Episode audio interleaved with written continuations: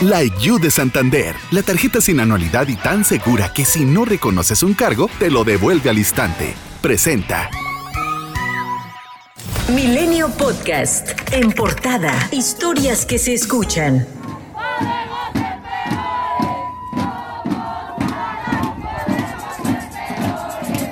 En el marco del Día de Acción Global por un Aborto Seguro, este 28 de septiembre, colectivos de mujeres convocaron a movilizaciones en algunos estados del país para conmemorar la fecha. En el caso de la Ciudad de México, las mujeres se movilizaron con pañuelos color morado y verde. El monumento a la revolución fue blindado por unas cercas metálicas, al igual que la Catedral Metropolitana, mientras que tras una barricada de Palacio Nacional se dejó ver una gran presencia de elementos de fuerzas de seguridad. Al exterior fue el grupo policial Ateneas que participaron en el acompañamiento y resguardo de los contingentes de manifestantes, quienes denunciaron que policías les lanzaron bombas de gas. Sin embargo, la Secretaría de Seguridad Ciudadana aseguró que no se utilizó ningún tipo de gas. Con los contingentes en la plancha del Zócalo de la ciudad, con las protestas para exigir el derecho al aborto legal y seguro, diversas asistentes encendieron bengalas de humo color verde mientras otras trataban de quitar los cercos. Se hicieron pintas y se lanzaron petardos.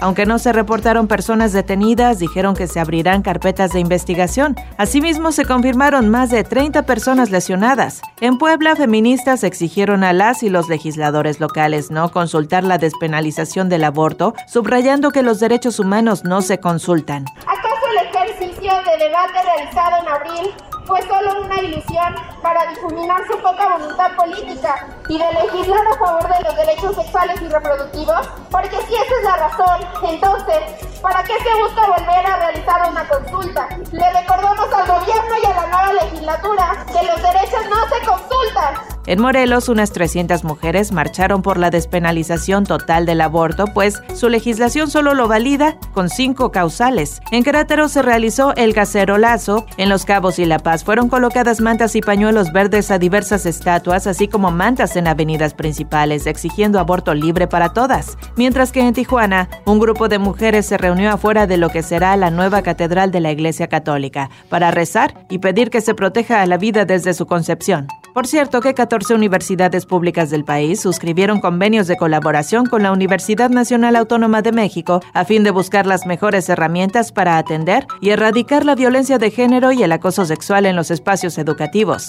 Con la exigencia de justicia y en medio de acusaciones mutuas entre los grupos parlamentarios, la Cámara de Diputados conmemoró la desaparición de 43 normalistas de Ayotzinapa hace siete años, y en ese marco legisladores de la coalición Juntos Haremos Historia advirtieron advirtieron que se alcanzará al ex jefe de la Agencia de Investigación Criminal, Tomás Herón, hasta su exilio en Israel. Así lo puntualizó el petista Benjamín Robles en tribuna. Ya se cayó la verdad histórica y el trabajo ha sido verdaderamente intenso. Y aunque ya huyó Tomás Herón al extranjero, ya hay acciones diplomáticas. El propio presidente López Obrador ha suscrito una misiva donde pide que se acelere la extradición, porque el largo brazo de la justicia en México, el largo brazo de la cuarta transformación habrá de llegar hasta allá, porque nosotros no vamos a permitir la impunidad. Milenio dio a conocer este martes que Cerón presionó y torturó a personajes como El Cepillo, presunto líder del grupo señalado como responsable de asesinar e incinerar a los 43 estudiantes para conseguir que validaran con su testimonio la llamada verdad histórica. Por la fracción del PAN, la diputada María Teresa Castel cuestionó la falta de resultados del gobierno de Andrés Manuel López Obrador en las investigaciones y remarcó que no basta con desconocer la verdad histórica. López se comprometió incluso antes de iniciar su mandato con los familiares de los 43 para resolver el asunto como una de sus prioridades. Hoy es cómplice y también ustedes son cómplices. Hoy sigue sin demostrar avances y para muestra las constantes marchas en todo el país donde los padres de los normalistas ven en la protesta social el único instrumento para exigir justicia.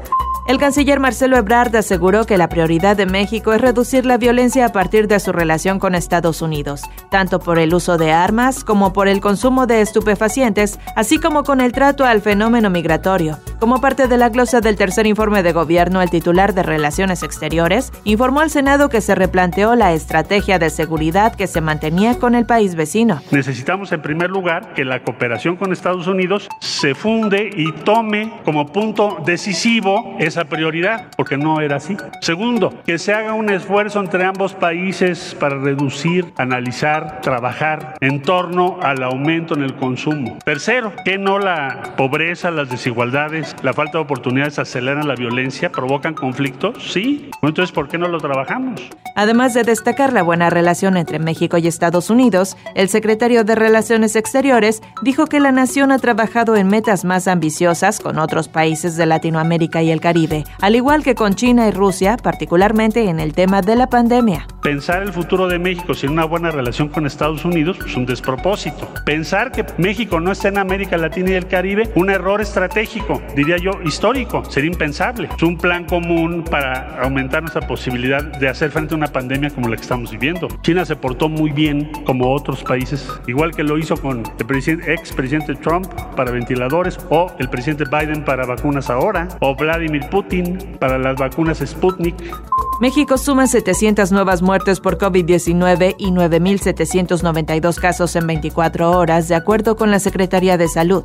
El gobierno de Porfirio Díaz asesinó a 15.000 yaquis en una guerra de exterminio, mientras que las fuerzas federales solo perdieron a 200 soldados, según señaló el presidente Andrés Manuel López Obrador en su visita a Sonora con motivo de la petición de perdón por agravios a los pueblos originarios. Tras pedir perdón a nombre del Estado mexicano por los crímenes cometidos, el mandatario federal firmó la restitución de 2.943 hectáreas de tierra para la tribu, así como la creación de un distrito de de riego, la construcción de un acueducto y la puesta en marcha de programas del bienestar. Es un acto de justicia a sus antepasados, los yaquis. Es un acto de justicia a todos los pueblos indígenas de México. La verdad más íntima, más entrañable de nuestro país, de nuestra nación.